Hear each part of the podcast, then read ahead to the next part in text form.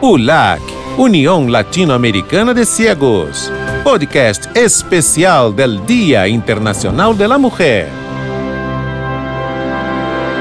Hola amigas, amigos, eh, amigues, estamos aquí pues en este Día de la Mujer conversando con, bueno, unas compañeras de, de diferentes países, vamos a compartir aquí nosotras tomando un cafecito, vamos a, hablar un poco de este tema que nos propone Naciones Unidas para este Día Internacional de la Mujer Trabajadora, para este día en que reconocemos a las mujeres valiosas, a las mujeres incansables, ¿no? Que, están ahí eh, eh, dando mucho de ellas para lograr cada vez un reconocimiento de derechos, un reconocimiento en todos los espacios.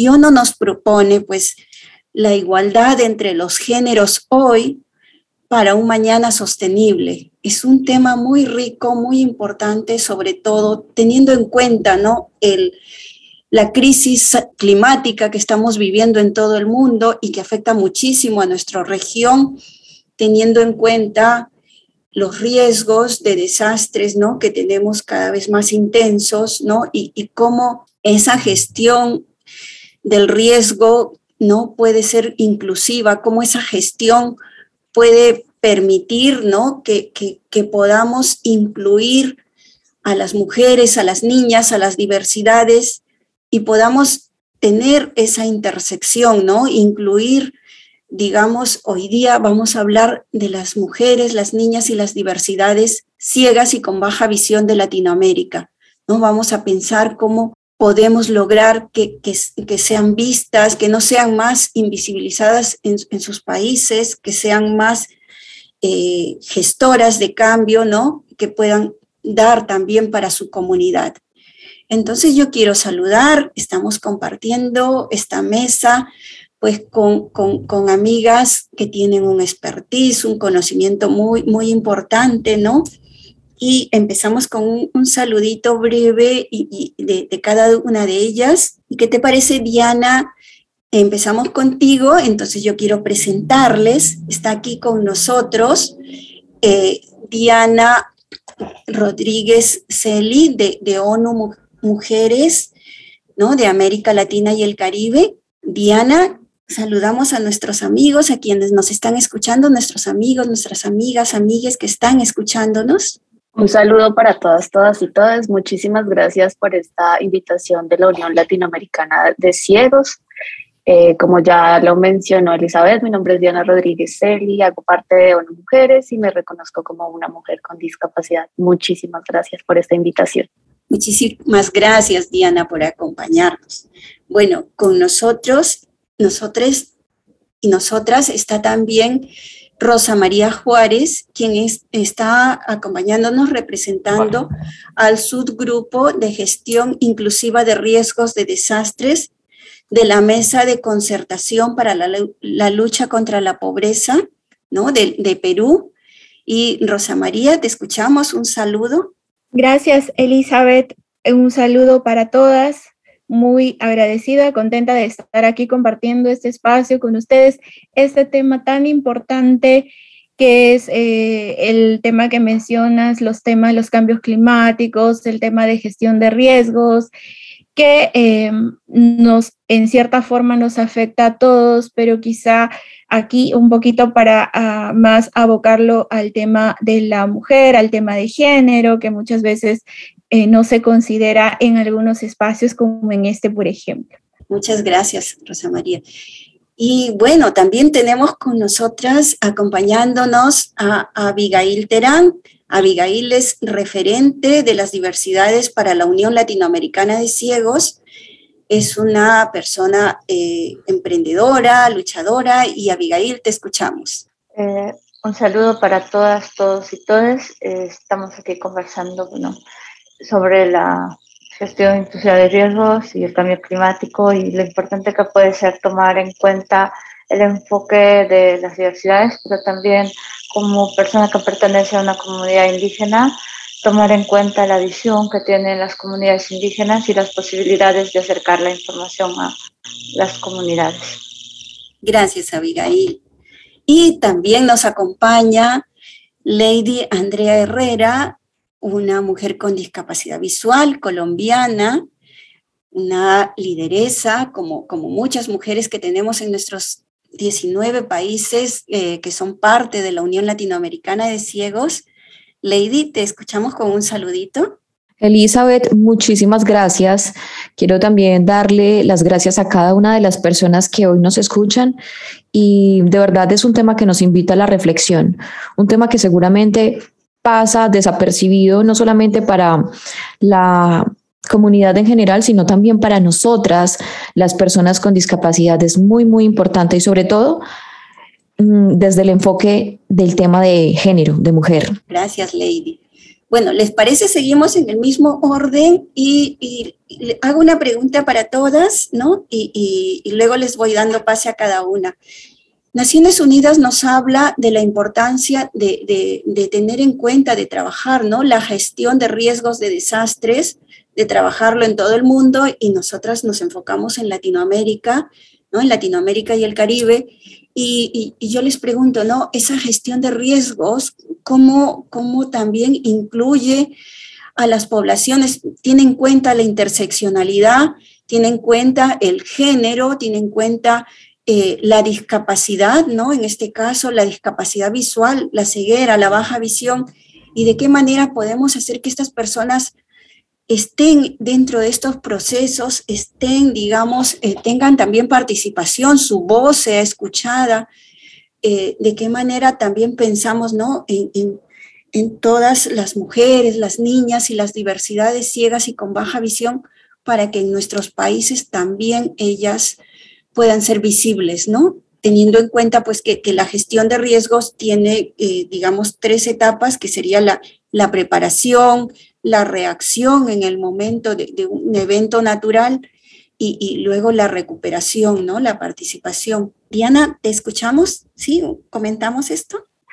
Pues bueno, yo creo fundamentalmente que tenemos nosotros como organizaciones un compromiso enorme con incluir la igualdad de género y además el empoderamiento de las mujeres, claramente incluidas las mujeres con discapacidad, en estos programas y políticas que se nos dan en el contexto del cambio climático, el medio ambiente y claramente, como lo mencionas, la reducción del riesgo de desastres. Pero creo fundamentalmente que es necesario apostarle a cambios estructurales para que realmente podamos darle voz a las mujeres y niñas con discapacidad para poder ponerlas en los espacios de participación en la toma de decisiones frente a este tema. De otra manera, creo que las respuestas no, no van a ser las adecuadas. Entonces, eh, algunas cosas que creo fundamental resaltar es que primero necesitamos identificar dónde están las mujeres y niñas con discapacidad. Tenemos que sacarlas de esa invisibilización y cada vez que tengamos una iniciativa, un proyecto y un programa, siempre es muy importante eh, preguntarnos dónde están las mujeres y las niñas con discapacidad, qué debemos hacer para asegurar que puedan participar y involucrarse de manera significativa en cada acción. Y esto lo enlazo con otro, el segundo punto que sería reconocer y derribar barreras, ¿no? Necesitamos estos, estos contextos de crisis, creo que nos ofrecen una oportunidad enorme de tomar conciencia cómo, cuánto y cómo las barreras pueden incrementar primero los niveles de discriminación, desigualdades y violencias y exponer a la población de mujeres y niñas con discapacidad a mayores riesgos en situaciones de desastres. Pero esto de las barreras creo que también eh, es un punto fundamental para que las mujeres y las, derribar las barreras para que las mujeres y las niñas con discapacidad pues estén en las discusiones frente al cambio climático, el cuidado del medio ambiente y la reducción del riesgo de desastres. Y creo que también es muy, muy importante eh, las asignaciones de presupuesto, por ejemplo todas las acciones encaminadas a incluir a mujeres con niñas con discapacidad en las políticas necesitan tener un presupuesto asignado para que se lleve realmente a cabo. De lo contrario, va a ser prácticamente imposible que estas iniciativas de reducción del riesgo se lleven a cabo. Y yo creo que estas asignaciones de presupuesto tienen que estar también muy relacionadas y enlazadas con la generación de datos desagregados y el análisis de estos datos. Como bien mencionábamos, hay que preguntarnos dónde están las mujeres y las niñas con discapacidad, pero también tenemos que tener datos sobre eso. Y tenemos que hacerlo también desde una perspectiva interseccional. Las mujeres y las niñas con discapacidad también están atravesadas por otras múltiples realidades, realidades como estatus socioeconómico, eh, mujeres que son racializadas, mujeres que pueden estar en un estatus migratorio distinto. Entonces necesitamos producir información de calidad que permita tomar decisiones basadas en esa evidencia. Creo que es fundamental. Gracias, Diana. Qué importante lo que nos dices, ¿no? Los datos y el presupuesto creo que son puntos clave a tener en cuenta y reconocer la interseccionalidad, ¿no? Cómo se entrecruza en una misma persona diferentes identidades, diferentes características y va aumentando la condición, ¿no? De, de exposición a la vulnerabilidad, hacerles más vulnerables, ¿no? Como una persona aumenta esa condición. Sí, entonces, eh, eh, Rosa María, cuéntanos, ¿qué, nos dicen eh, desde una gestión de riesgos inclusiva? Cuéntanos cómo, cómo se vería ¿no? este, lo que nos propone ONU Mujeres. Abigail, cuéntanos cómo, cómo, desde, digamos, tú como, como una persona, digamos, de un origen indígena, de, de, dentro del colectivo de las diversidades, ¿cómo ves tú la importancia ¿no? de, ver, de ver a, las mujeres, de ver a, las diversidades, de ver a las niñas? ¿Y cómo, cómo tú verías, este, qué propuesta tú tienes? Eh, creo que es importante, como decía Diana, observar los datos y también adecuar las, las formas de respuesta a la data que se tiene.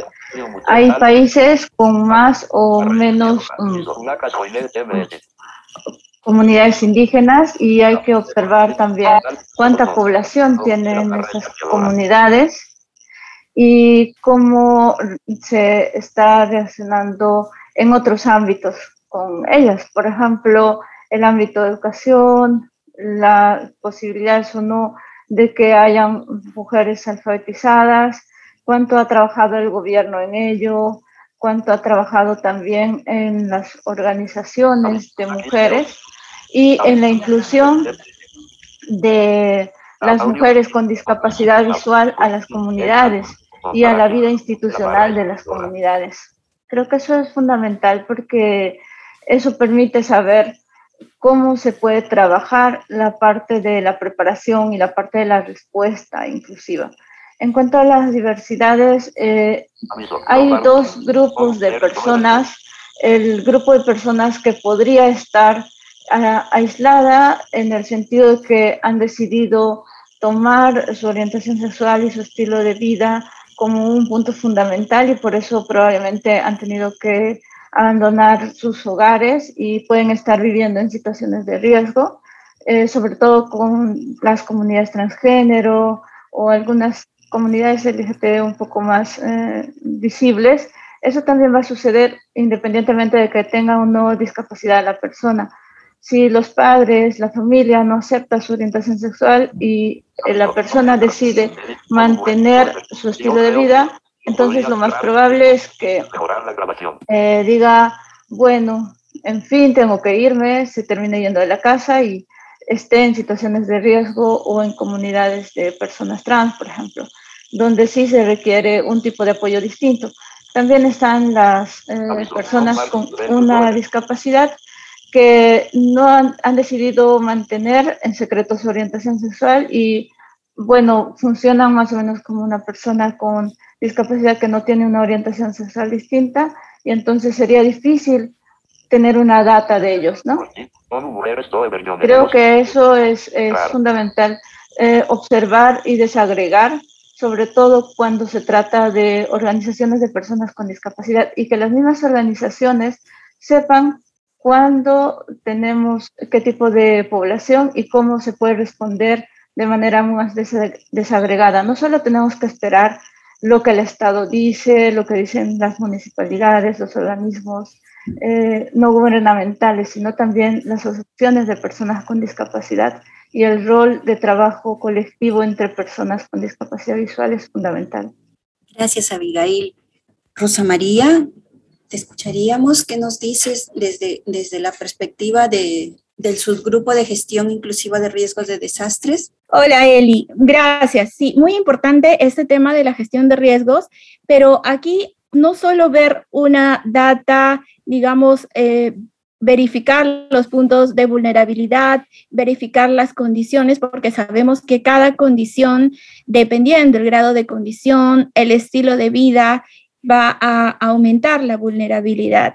Pero aquí también es muy importante que las personas con discapacidad, que las mujeres en todos los enfoques, hablamos de una gestión de riesgos eh, con un enfoque inclusivo. ¿Qué quiere decir con este enfoque inclusivo? Que no solo lo veamos eh, de manera asistencial, ¿no? que las personas con discapacidad únicamente van a ser asistidas en el momento de, de un evento o en el momento o después de una, digamos, en un proceso de recuperación y si es que lo es, porque muchas veces son la mayoría, pese a que son las más vulnerables, son las menos mencionadas, las más olvidadas y sin embargo son las más afectadas. ¿Y por qué? Porque muchas veces vemos en lo, enfocamos en un tema asistencialista y no lo enfocamos en, un, en una inclusión de manera mm, participativa. Es decir, que las mismas personas sean parte de los procesos, que sean parte de un proceso de preparación antes de un desastre, de un evento, de un cambio climático, en una preparación para tener una buena respuesta en un proceso, ¿no? Cuando ya sea durante un, todo un evento natural y la persona sepa cómo actuar, sepa cómo, eh, digamos, evacuar si se requiere o en cualquier sentido, incluso ahora en esta pandemia lo estamos viviendo, que eh, si bien es cierto las barreras, eh, todo tipo de, de, inaccesibilidad, digámosle así, eh, no estaba permitido, ahora se ha enfatizado mucho más, se ha visibilizado con mucha más fuerza todos estos estas barreras, digamos, todo tipo de barreras aquí, porque aquí influye mucho la actitudinal, la accesibilidad, ¿no? Esa, esa accesibilidad que muchas veces información importante se transmite y no siempre es llegada a la persona porque no se consideró una, un formato accesible o una vía accesible para que la persona pueda tener una respuesta o saber qué hacer ya tratándose de una información súper importante. Entonces aquí vuelvo al tema de la participación activa. Si la persona con discapacidad se, se incluye en los procesos, el antes, el durante y el después, pues mm, si bien es cierto, un desastre, un evento natural no se puede evitar, pero por lo menos vamos a estar preparados para saber responder, para saber cómo actuar en ese momento y por supuesto que tener en consideración el tema de la recuperación, ¿no? La persona ya eh, pueda en sí qué hacer, porque en verdad crean que hay datas incluso, ¿no? De personas de mortandad pero sin embargo, eh, dentro de esa data de mayor mortandad, no se dice que es una persona con discapacidad. No hay dentro de ella una data, digamos, visible, una data real sobre ello, porque no hay información desagregada. No hay información, exacto, todo es general, todo, y sin mm. embargo, pues si nos ponemos ahí a ver esa información, vamos a, nos vamos a dar con una sorpresa de verdad en cantidades desproporcionadas, ¿no? del tema de la discapacidad. Sí, Rosa María, qué importante lo que nos dices, ¿no? Que, se tiene que incluir en todas las etapas de gestión de riesgo a las personas con discapacidad, pues en este caso que estamos hablando de las mujeres, las niñas y las diversidades con, ciegas y con baja visión, qué importante es que participen en los espacios, de, digamos, desde la toma de decisiones, desde que se planifica la gestión ¿no? Qué importante es lo que tú nos dices, ¿no? Y reconocer las barreras, reconocer la accesibilidad, que es algo previo que se tiene que hacer, ¿no? O los ajustes razonables que se tuvieran que dar, ¿no? Y, en ese sentido, Lady, te pregunto, ¿no? Como, como mujer con discapacidad visual, ¿cómo tú consideras que, nuestros gobiernos en toda Latinoamérica, ¿no? Deberían ser de repente... Eh, más abiertos a escucharnos? Cuéntanos tú cómo creerías.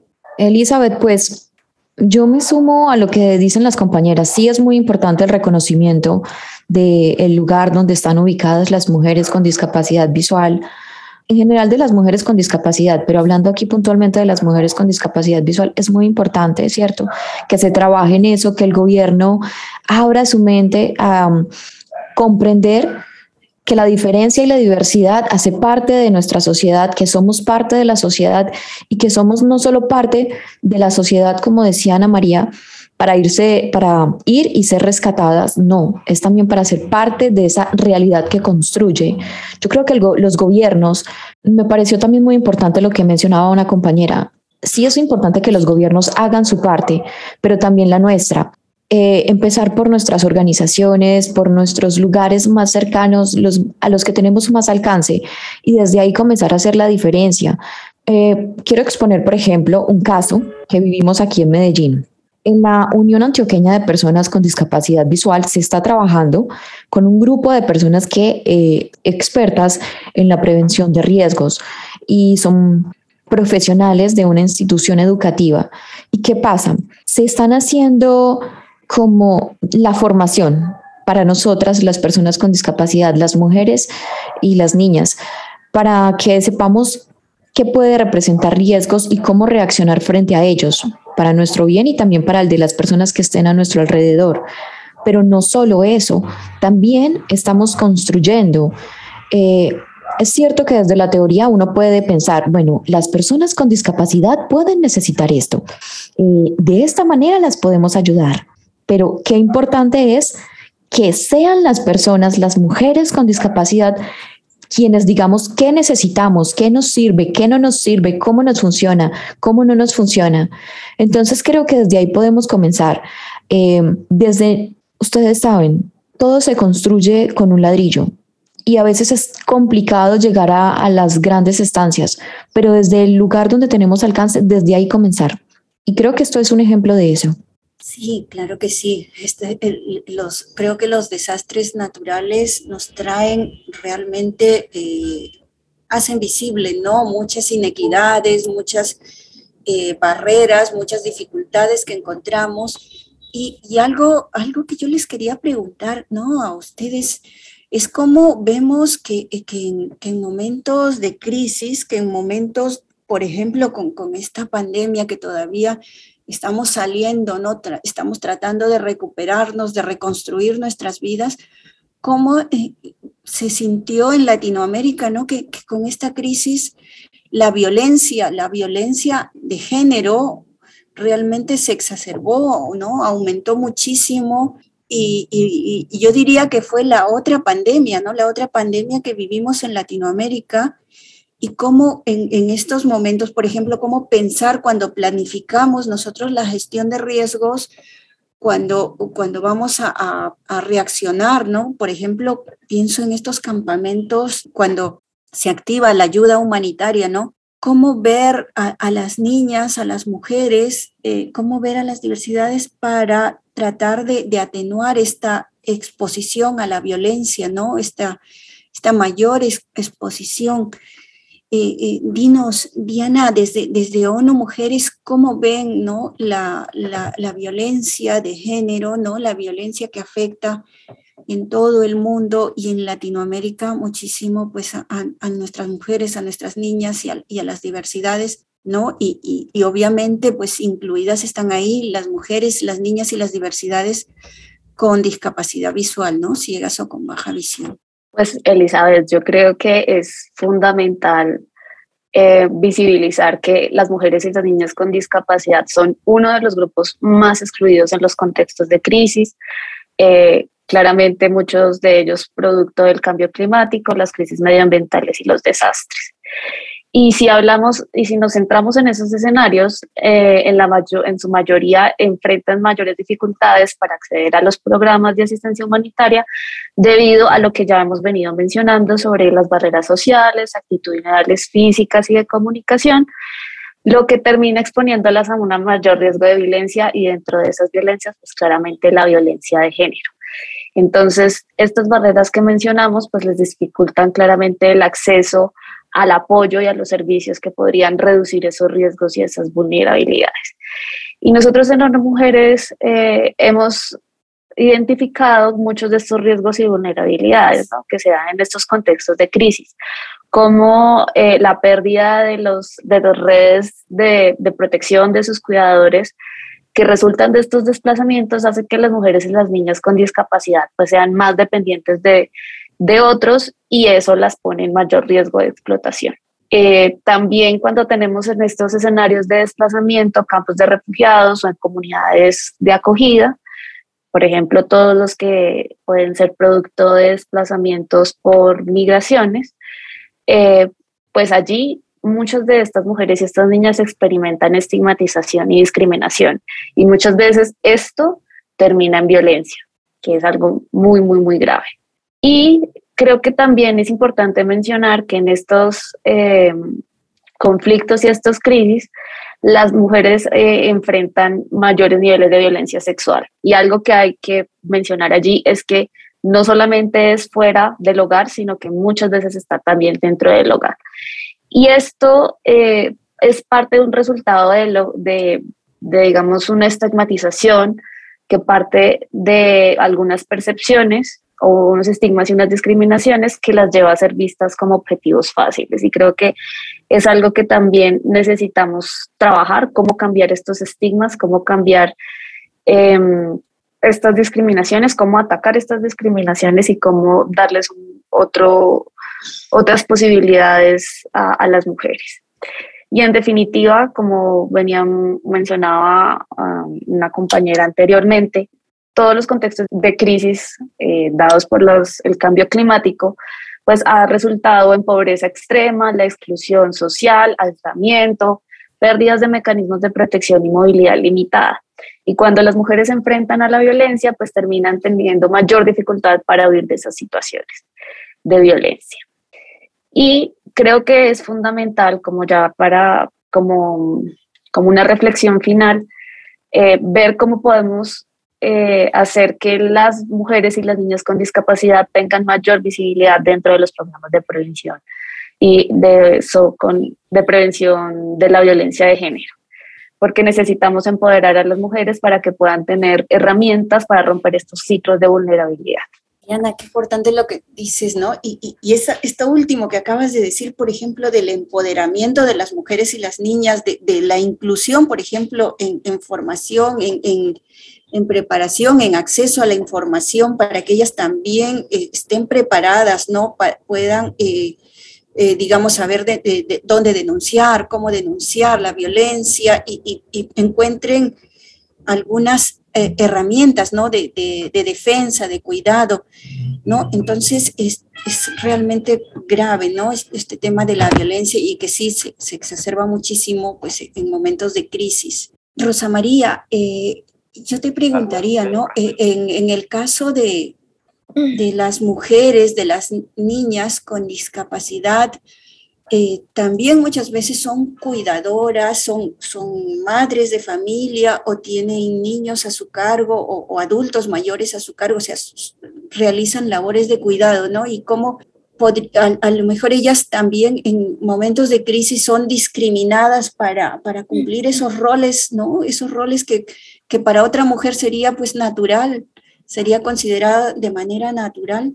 Bueno, en verdad suena bien fuerte, ¿no? Pero no son consideradas, no, eh, te pongo un ejemplo, ¿no?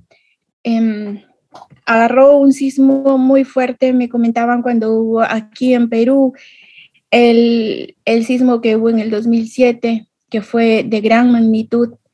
Había una mamá con sus pequeños, la mamá era ciega y la mamá eh, lamentablemente todo se acostumbró a esa asistencia, a que ella era mamá, pero sin embargo no asumía su rol como tal, tenía siempre el apoyo de la familia.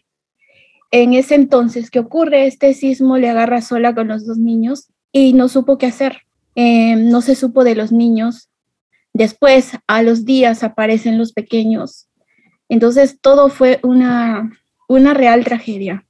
Entonces yo creo aquí eh, que es importante considerarlas de manera, de manera activa, ¿no? De manera, no solo la asistencia, sino que realmente ese rol de cuidadoras, ese rol de madres, y no solo las madres, sino muchas familias tienen integrantes con discapacidad y asumen ese rol de cuidador y sin embargo no se les prepara para esa respuesta ante un, ante un evento, no se les prepara, no se les considera, o si hay información, es una información que no es accesible, o si hay una ayuda, la ayuda siempre va a llegar como una asistencia. Cuando hay estos campamentos, mencionaban el, cuando llega el tema de acción humanitaria, crean los campamentos, muchas veces los servicios no son accesibles para una persona, digamos, en usuaria de silla de ruedas o para una persona incluso para discapacidad visual, los ponen lejos, mezclan las niñas con todos.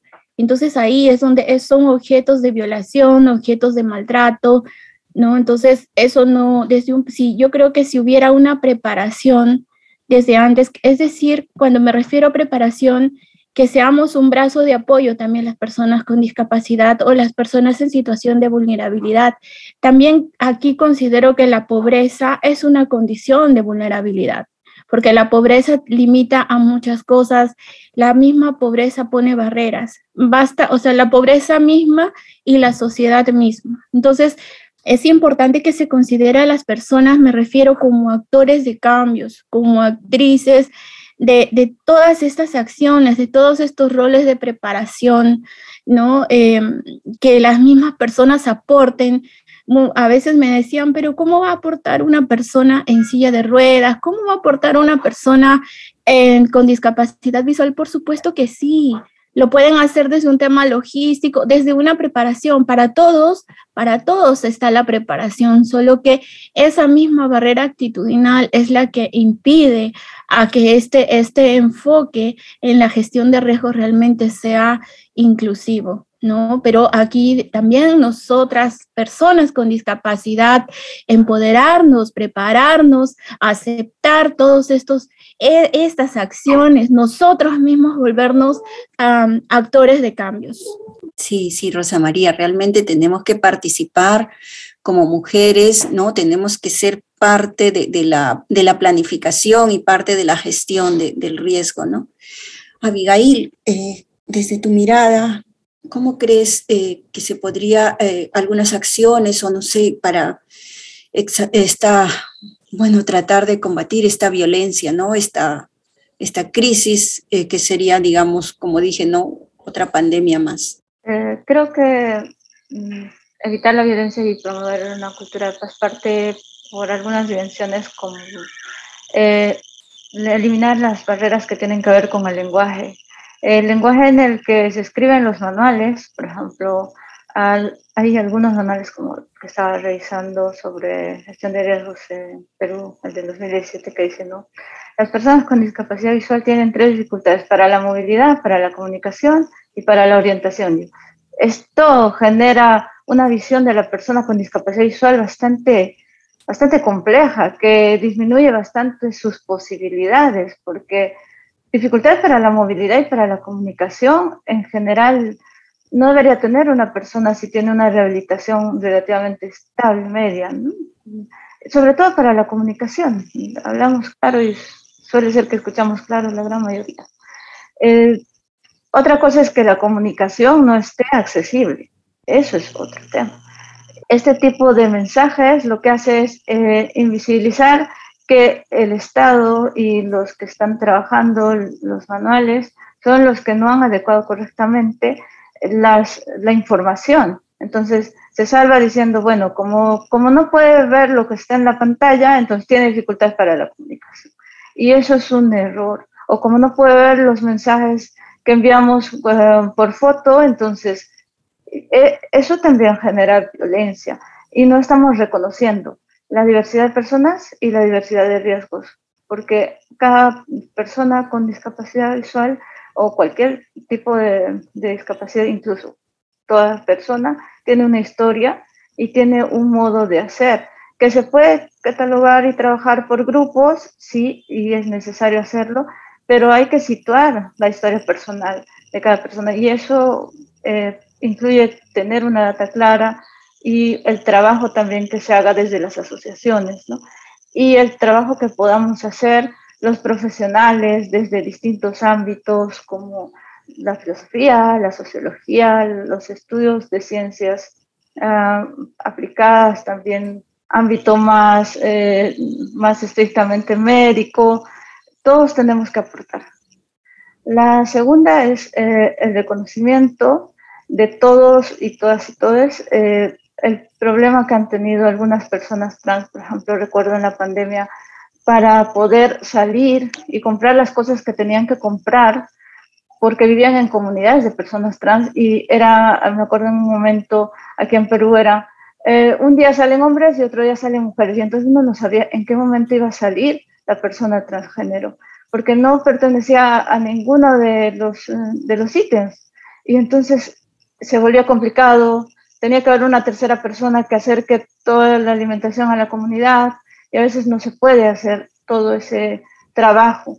Y la tercera que podemos aprender de las comunidades indígenas es el trabajo de interdependencia, el trabajo colectivo, si yo conozco a mis vecinos, a las personas que están cerca de mí, si sé quiénes son, si tienen o no discapacidad, algo de su historia personal, si me involucro un poco más en la comunidad donde estoy viviendo, no importa que sea en el campo o en la ciudad, voy a tener claro cuáles son los modos en los que tengo que obrar en el momento de la respuesta frente a un desastre. Pero si seguimos aislados como individuos buscando respuestas individuales, va a funcionar peor porque no lo vamos a encontrar inmediatamente y eso genera riesgos de que podamos tener muerte, dificultad o violencia. Gracias, Abigail. Y, y, tú mencionas algo muy rico, ¿no? De las comunidades, que, las comunidades indígenas que todavía hay eso, ¿no? El, conocerse, el saber eh, con quiénes, quién, las características, ¿no? De los miembros de mi comunidad y, y lo que sería, pues, un, un mapa comunitario, ¿no? Saber, eh, digamos, tenemos eh, a, mujeres eh, o, diversidades ciegas o con baja visión, de qué manera le incluimos, de qué manera le consultamos, de qué manera participa, ¿no? En todo momento, y, eso puede ayudar también a, romper mitos y, a romper esta, esta exposición, ¿no? A la violencia, por, muchas veces por, justamente por la exclusión. Y, Lady, eh, muchas mujeres, por ejemplo, con esta crisis sanitaria, han vivido, con, han convivido con sus agresores, ¿no? Con ya sea eh, personas que estaban en, la misma casa o, o, personas que eran de repente alguna persona de apoyo, algo así, ¿no? Las mujeres, las niñas han estado más expuestas a la violencia y creo que en todo momento de crisis están más expuestas a la violencia ¿no? Como mencionaba Rosa María, de, por los campamentos, ¿no? Que se tienen que formar en algunos casos, ¿no? Cuando hay una, un, evento natural intenso, ¿no? Que, ocasiona la pérdida de, las viviendas. Em, así es, Elizabeth. Justamente estaba pensando en eso mientras escuchaba a cada una de las compañeras. Eh, recogiendo lo que han dicho, creo que visibilizar es súper importante para aminorar, si se puede decir de alguna forma, esta situación. Cuando hay algo que no vemos, pues no existe para nosotros y si no existe para nosotros, no hacemos nada por ello. Y en este caso me estoy refiriendo cuando no vemos a las mujeres con discapacidad, no existen para nosotros, entonces no hay nada que hacer. Si no sabemos, si no somos conscientes, como mencionaba Diana, de cuántas mujeres hay, dónde están, en qué circunstancias, bajo qué condiciones, vamos a tener la posibilidad de luego llegar hacia ellas, mirar cuáles son sus necesidades, sus requerimientos, cuáles son, digamos, esos tipos de violencia que están experimentando y tampoco vamos a tener la posibilidad de formarlas, como mencionaba Rosa María, de formarlas para que ellas conozcan sus derechos, pero no solamente se queden eso, en conocerlos, sino que también conozcan las rutas que mm, requieren seguir para hacer que esta violencia pues se disminuya, si es posible. Creo que con esta pandemia que vivimos, muchas mujeres, muchas, sobre todo las mujeres con discapacidad, se desvanecieron en las cifras, dejaron de existir y se volvieron centro y foco de agresiones, como mencionaban. Ya, como tú lo decías muy bien, los agresores estaban ahí todo el tiempo, 24/7 con ellas. Entonces eso incrementaba digamos, cualquier tipo de violencia que pudieran em, experimentar, que es muy importante recordar que la sexual es muy grave, pero no es la única.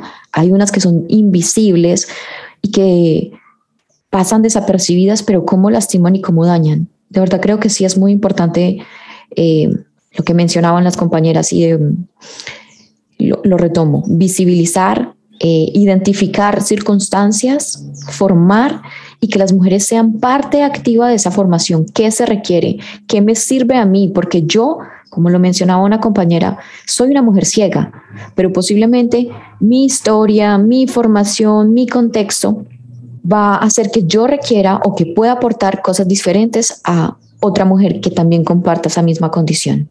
Importante, ¿no? La riqueza de la diversidad, la riqueza de los diferentes saberes, de los diferentes aprendizajes que también como, como mujeres, eh, como niñas, como diversidades con discapacidad visual, sigas y con baja visión, pues tenemos, ¿no? Tenemos nosotras y, y, bueno, ya, ya como que el tiempo pasa y, y tendríamos que ir despidiéndonos de, bueno, de, haber compartido este, este rato, ¿no? Esta mesa bonita, nosotras, y, yo quiero quedar con algo que, también nos dice Naciones Unidas, ¿no? Como muchas veces después de la crisis, después de, todo esto que, nos da la, naturaleza, que, nos va pasando, ¿no? Por, por este cambio climático y, porque como, bueno, están cada vez siendo más, más intensos los huracanes, las tormentas tropicales, las lluvias e incluso las, las sequías en muchos de, nuestros países, como eh, las mujeres, las niñas también pueden ser líderes, pueden ser ellas quienes aporten para esa reconstrucción, quienes puedan también dar, ¿no? Y cómo, cómo ver a las mujeres ciegas y con baja visión ¿no? A, las diversidades, a las niñas, cómo ver toda esta riqueza para que también, o sea, no se les niegue y no pierda la comunidad esa oportunidad de recibir eh, los, los, los, aprendizajes, ¿no? La, lo que ellas pueden dar. Diana, cuéntanos, ¿no? Cómo verlas también a ellas, ¿no? ¿No? Como que, que pueden aportar. Eh, estamos totalmente de acuerdo, Elisa. Yo creo que las mujeres y las niñas con discapacidad eh, pueden estar encabezando y liderando proyectos y programas para mitigar y para adaptarnos al cambio climático. Y todas estas, yo creo que tiene la posibilidad de, reclamar un modelo de desarrollo sostenible mucho más inclusivo. Yo creo que si hablamos de sostenibilidad, necesariamente tenemos que pensarlo desde una perspectiva inclusiva o si no, no sería sostenible. Entonces, eh, es importante que estos nuevos modelos de desarrollo sostenible pues tengan en cuenta las realidades de, las mujeres con discapacidad a la hora de formular políticas públicas de carácter medioambiental. Eso quiere decir que las mujeres están allí. Creo que los hemos mencionado cada uno de nosotros que estamos participando el día de hoy, la importancia que tiene la visibilización, la participación significativa de las mujeres con discapacidad en estos espacios. Entonces, es necesario que sean tenidas en cuenta en estas configuraciones de un nuevo paradigma productivo, ¿no? que se base también en la justicia social. Y esto quiere decir que pensemos que cada uno de estos programas y proyectos pues benefician a todas las personas, claramente incluidas las personas con discapacidad, eh, para las, las realidades que vivimos ahora, pero también para las generaciones venideras. Entonces necesitamos un modelo integral de transformación social que implique equidad y justicia, para garantizar la sostenibilidad de la vida de cada persona. Finalmente, yo creo que esto requiere educación y capacitación para comprender y valorar la relevancia de la contribución social que las mujeres con discapacidad eh, hacen eh, a nivel social para desarrollar no solamente estos modelos de, maximización de la producción, sino que también podamos eh, aportar de estas realidades que son mucho más sensibles a, esto que llamamos de equidad y justicia. Entonces yo creo que las mujeres con discapacidad tienen un rol fundamental, un papel fundamental que hacer en esta creación y en esta planificación de un futuro sostenible. Gracias, Diana. Y Rosa María, cuéntanos desde la gestión inclusiva del riesgo de desastres, cómo las mujeres, las niñas, las diversidades también pueden aportar. Em, primero, considerarlas en igualdad, considerarlas en todas las participaciones, eh, en toda la preparación. Em, pero es importante que haya una data desagregado, ¿no? Para poder visibilizarlas, para poder encontrarlas y de acuerdo a sus necesidades poder realizar los ajustes, em, la accesibilidad, ¿no? Por otro lado, es importante que no solo se les vea, como mencionábamos en un inicio, se les vea que hay que asistirlas, ¿no? Hablando en general de toda la discapacidad, no solo es la asistencia, no solo es recibir, quizá mañana más tarde hubo un sismo de gran magnitud, perdieron vivienda, perdieron todo, no solo es asistirlas con ello, con lo material, sino que es mucho mejor la asistencia desde un inicio, desde una preparación, porque también son personas capaces, considerarlas en sus capacidades, no en las limitaciones, no en las condiciones, sino desde sus propias capacidades, prepararlas y no solo que lo conozcan, sino también que, que pongan todos todas estas acciones de preparación eh, dentro lo que está dentro de los derechos, que no solo lo conozcan, sino lo pongan en práctica, que sean como acá acá se menciona bastante en la gestión de riesgos, que las personas con discapacidad sean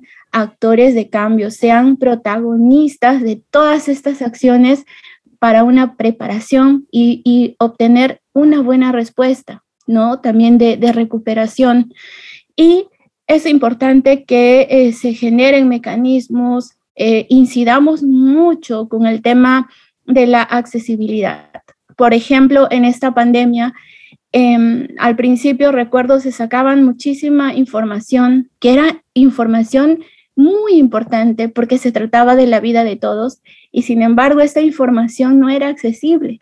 Esta importancia lo perdían las personas con discapacidad, hablando en general la visual, la auditiva, ¿no? Entonces, cuando era, por ejemplo, el lavado correcto de manos, cuando era eh, los mensajes presidenciales, en un inicio no se consideraba para la persona sorda. Entonces después eh, ya se fue gestionando esto, pero es importante considerar todas estas acciones desde un inicio, no esperar a que llegue el momento para después hacer las cosas apresuradamente y no siempre se considera lo que debiese y en este caso es toda, todo, digamos, la, la, vulnerabilidad y dentro de ella pues está la diversidad, ¿no? Es realizar los ajustes, todo para que todos tengan participación de manera activa, ¿no? Y todas asuman un rol y nadie se quede atrás, nadie se quede, como dicen, en un palco expectando de espectadores, digamos así, ¿qué va a pasar? ¿Qué va a pasar conmigo? ¿Qué va a pasar con ella? ¿Hay que traerlo? ¿Hay que jalarlo? No, que sean participantes activos. Como decimos aquí bastante, que seamos todos actores de cambios. Gracias, Rosa María. Sí, las mujeres, las niñas, las diversidades, pues tienen que ser actores, tienen que ser eh, parte ¿no? de, las soluciones y, aportar con sus capacidades. Abigail, dinos tú, eh, ¿cómo consideras ¿no? que, podemos aportar ¿no? nosotros para, para esa, ese mañana sostenible, ¿no? para ese futuro sostenible, ¿no? con una igualdad de, de género, ¿no? Creo que mm, podemos usar dos frentes, eh, bueno, siempre podemos ser más, ¿no? Pero el de los líderes eh, de organizaciones, de personas con discapacidad, del Estado y el gobierno, todo lo que se puede hacer sobre planificación, sobre la data, sobre mejorar los manuales, capacitar a los voluntarios que van a trabajar en la gestión inclusiva de riesgos, pero también desde la población, que ya no está dentro de los ámbitos de poder más estricto y conversando con las autoridades, mm, hay muchas cosas que tenemos que hacer. Para empezar, tener en cuenta que la cuestión del cambio climático es una cuestión en la que todos participamos. Todos participamos en que el clima esté como está, en que tengamos estas dificultades, de cierto modo, en mayor o menor medida, y todos participamos en la forma de transformar nuestro estilo de vida a un estilo más sostenible y eso implica desde observar qué es lo que compro y cómo en ámbitos más eh, menos específicos y menos importantes como la cosmética hasta la alimentación. ¿Qué es lo que estoy comprando? Eh, ¿Estoy apoyando a empresas sostenibles? No, en la medida de mis posibilidades. Informarme sobre la localización geográfica de mi ciudad, de mi país, cuántos riesgos tengo, qué tipo de riesgos tengo la posibilidad de, de Hay desastres de qué tipo, cómo puedo reaccionar ante ello. eh, los simulacros no son solo momentos para eh, distraerse y salir un ratito, son cosas que debemos tomar en serio y debemos hacerlas con la mayor naturalidad posible, mejorando cada vez más nuestro plan familiar. El plan familiar es algo importante, debemos saber cómo reaccionar en comunidades y en familias frente a los riesgos y eso es algo que no tiene que ver con los dirigentes de nuestras asociaciones, organizaciones, no tiene que ver con el Estado, tiene que ver con nosotros como personas. Y eso también es fundamental. La mochila con los implementos básicos que necesitamos, todo eso lo tenemos que tener hecho, lo tenemos que tener listo, porque todos somos parte de esto. No podemos dejar que las autoridades hagan las cosas y nosotros observar. Eh, ser parte del cambio, ser actores de cambio, actoras de cambio no solo es eh, hacer políticas públicas, es tener una acción práctica y directa en el día a día y buscar un mundo más sostenible, desde cómo utilizo el agua, qué compro, qué no compro, cómo reciclo. Todo es importante para tener un mundo más sostenible y tenemos que hacernos conscientes de ello y no pensar, porque tenemos discapacidad y discapacidad visual, no va a pasar nada, somos pocos. No, todos somos parte de esto y todos tenemos que reaccionar de manera eh, sostenible para que las cosas funcionen mejor y tener un mejor mañana para todos, un mañana que queremos disfrutar, todos y todas. Gracias, Abigail. Lady, cuéntanos, las mujeres ciegas con baja visión pueden ser líderes, pueden eh, eh, apoyar y aportar ¿no? para, para una recuperación, para un mañana sostenible. Elizabeth, por supuesto, y Aplaudo lo que mencionaba Abigail. Es importante empezar por ser líder de nuestra propia vida. Mm, mirar qué está a mi alcance, desde dónde estoy yo y con qué puedo contribuir, porque si bien es cierto que en muchas ocasiones somos invisibilizadas, también es real, y esto puede sonar duro como mencionaban ahorita, que esa invisibilización a veces la tomamos para nuestro entre comillas, beneficio. Es importante saber que hay cosas, acciones que yo puedo hacer, indistintamente de si veo o no veo, y ser responsable con lo que yo hago con el medio ambiente y enseñarle a quienes están en mi entorno a ser responsables también. Eso es muy importante. Creo que nosotras las mujeres podemos ser líderes para hacer que este, esta realidad que estamos viviendo sea diferente, sea mejor. Por supuesto que sí, pero también es importante recordar que para que uno se pueda sentir líder y empoderarse, tiene que empezar por recuperar una confianza en sí mismo.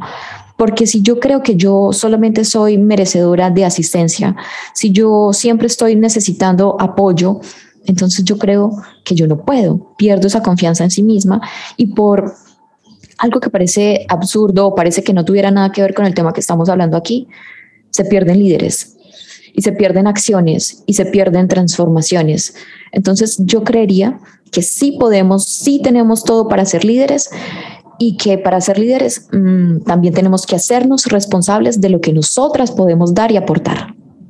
Gracias, Lady. Y, qué importante lo que tú nos dices, ¿no? Nosotros tenemos que reconocernos y, y no, como quien dice, no, no, no tener esa comodidad de aceptar el asistencialismo y, aportar, ¿no? Aportar para, para, para ese cambio que queremos, ¿no? Para esa igualdad entre los géneros, para esa participación, ¿no? De, todos, todas y todes en, todas las etapas y, no simplemente quedarnos con, nuestros, eh, en, nuestras comunidades, en nuestros países, ¿no? Que, que en muchos casos todavía tenemos una mirada muy patriarcal, ¿no? Que, que, que, esperamos no ser, somos más vulnerables y tienen que atendernos, ¿no?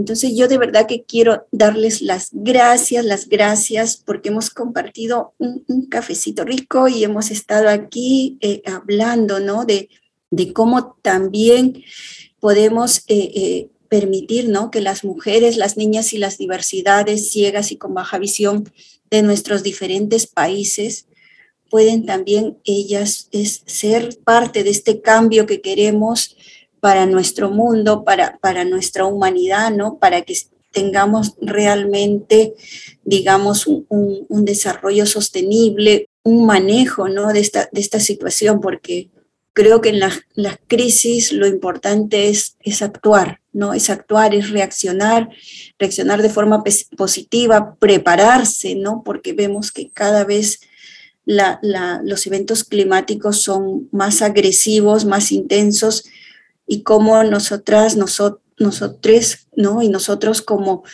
personas ciegas y con baja visión no podemos quedarnos atrás, ¿no? No podemos eh, realmente esperar, ¿no? simplemente la buena voluntad de los demás, sino que tenemos que ser sujetos de cambio, tenemos que dar también a nuestra comunidad.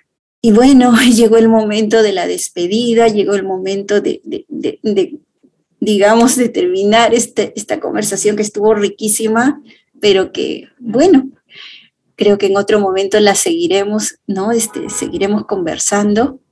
Y Diana, en, tú, en, nombre de la de ONU Mujeres, ¿no? De, América Latina y el Caribe, eh, ¿qué nos dirías, no? Como una, una frase final, ¿con qué nos quedamos? ¿Con qué, qué te gustaría a ti para regalarles, ¿no? A las mujeres, a las niñas y las diversidades que hoy, 8 de marzo, nos están escuchando en toda Latinoamérica.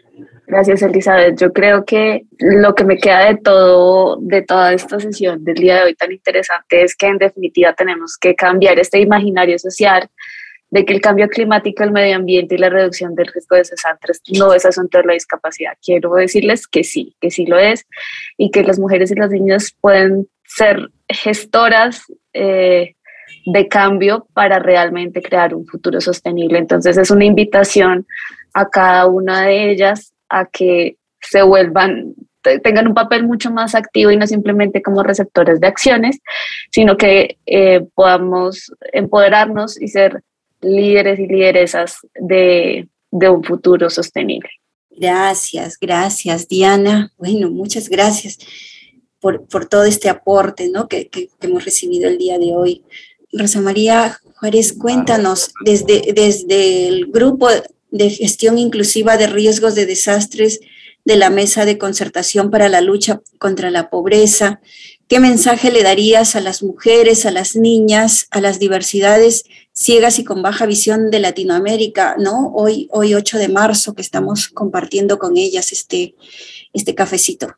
Sí, primero que nosotras mismas nos hagamos visibles, nosotras mismas, nosotras, nosotres, seamos, em, hagamos visible nuestro protagonismo, que no solo veamos un beneficio propio, sino que veamos un beneficio en común para todos, para toda la comunidad, para que mañana más tarde no, no se vea esa digamos, esa manera desproporcionada de violencia, de, digamos, de en, las magnitudes que pueda afectar un evento natural.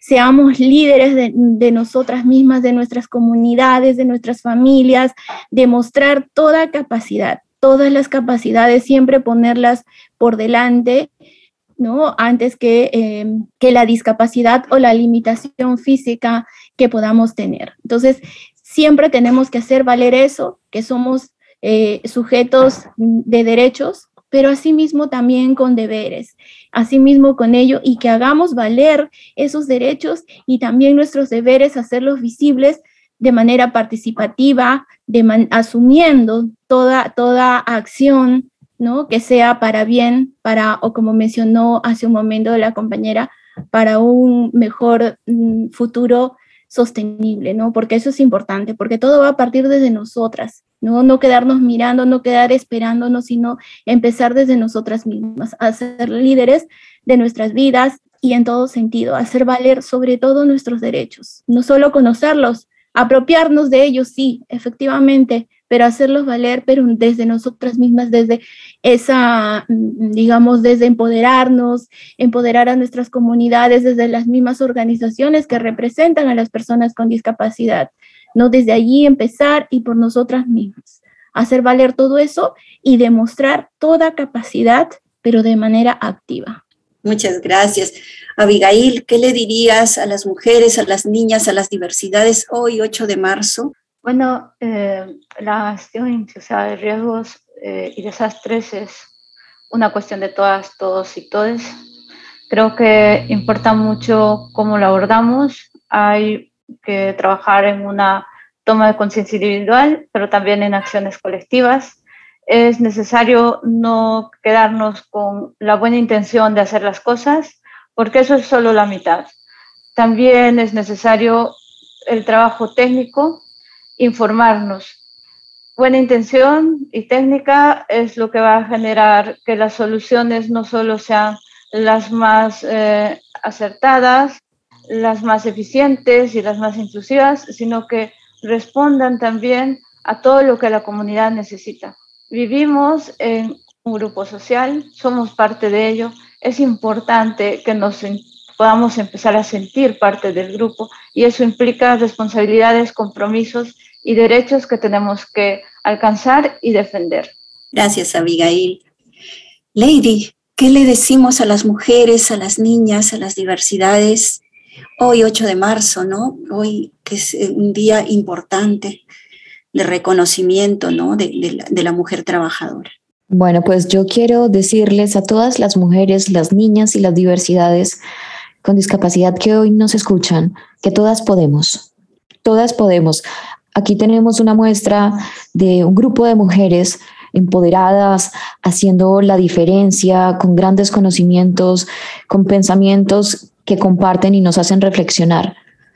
Todas las mujeres que están aquí hoy compartiendo eso no son diferentes a ustedes. También tienen ustedes esa posibilidad de contribuir en su espacio, en el lugar donde estén, todas lo pueden hacer. Crean en ustedes, crean en que tienen la posibilidad y obviamente hace falta el apoyo del resto o más que el apoyo, el reconocimiento de que somos, de que estamos y de que podemos aportar. Pero empecemos por creerlos nosotras mismas. Gracias, Lady. Bueno, amigas, amigos, amigues, llegó el momento de la despedida en nombre de la Unión Latinoamericana de Ciegos, de la Secretaría de Equidad y Género.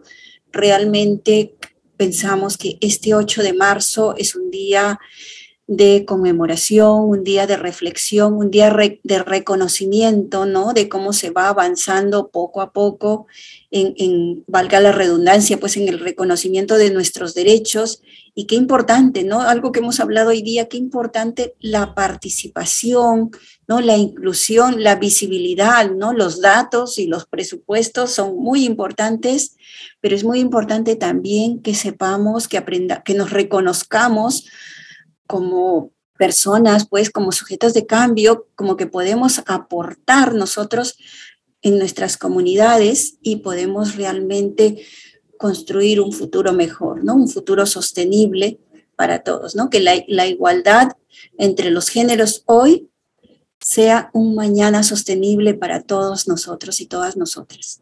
Muchas gracias. Gracias por habernos escuchado este día y un abrazo muy grande, muy grande para toda Latinoamérica.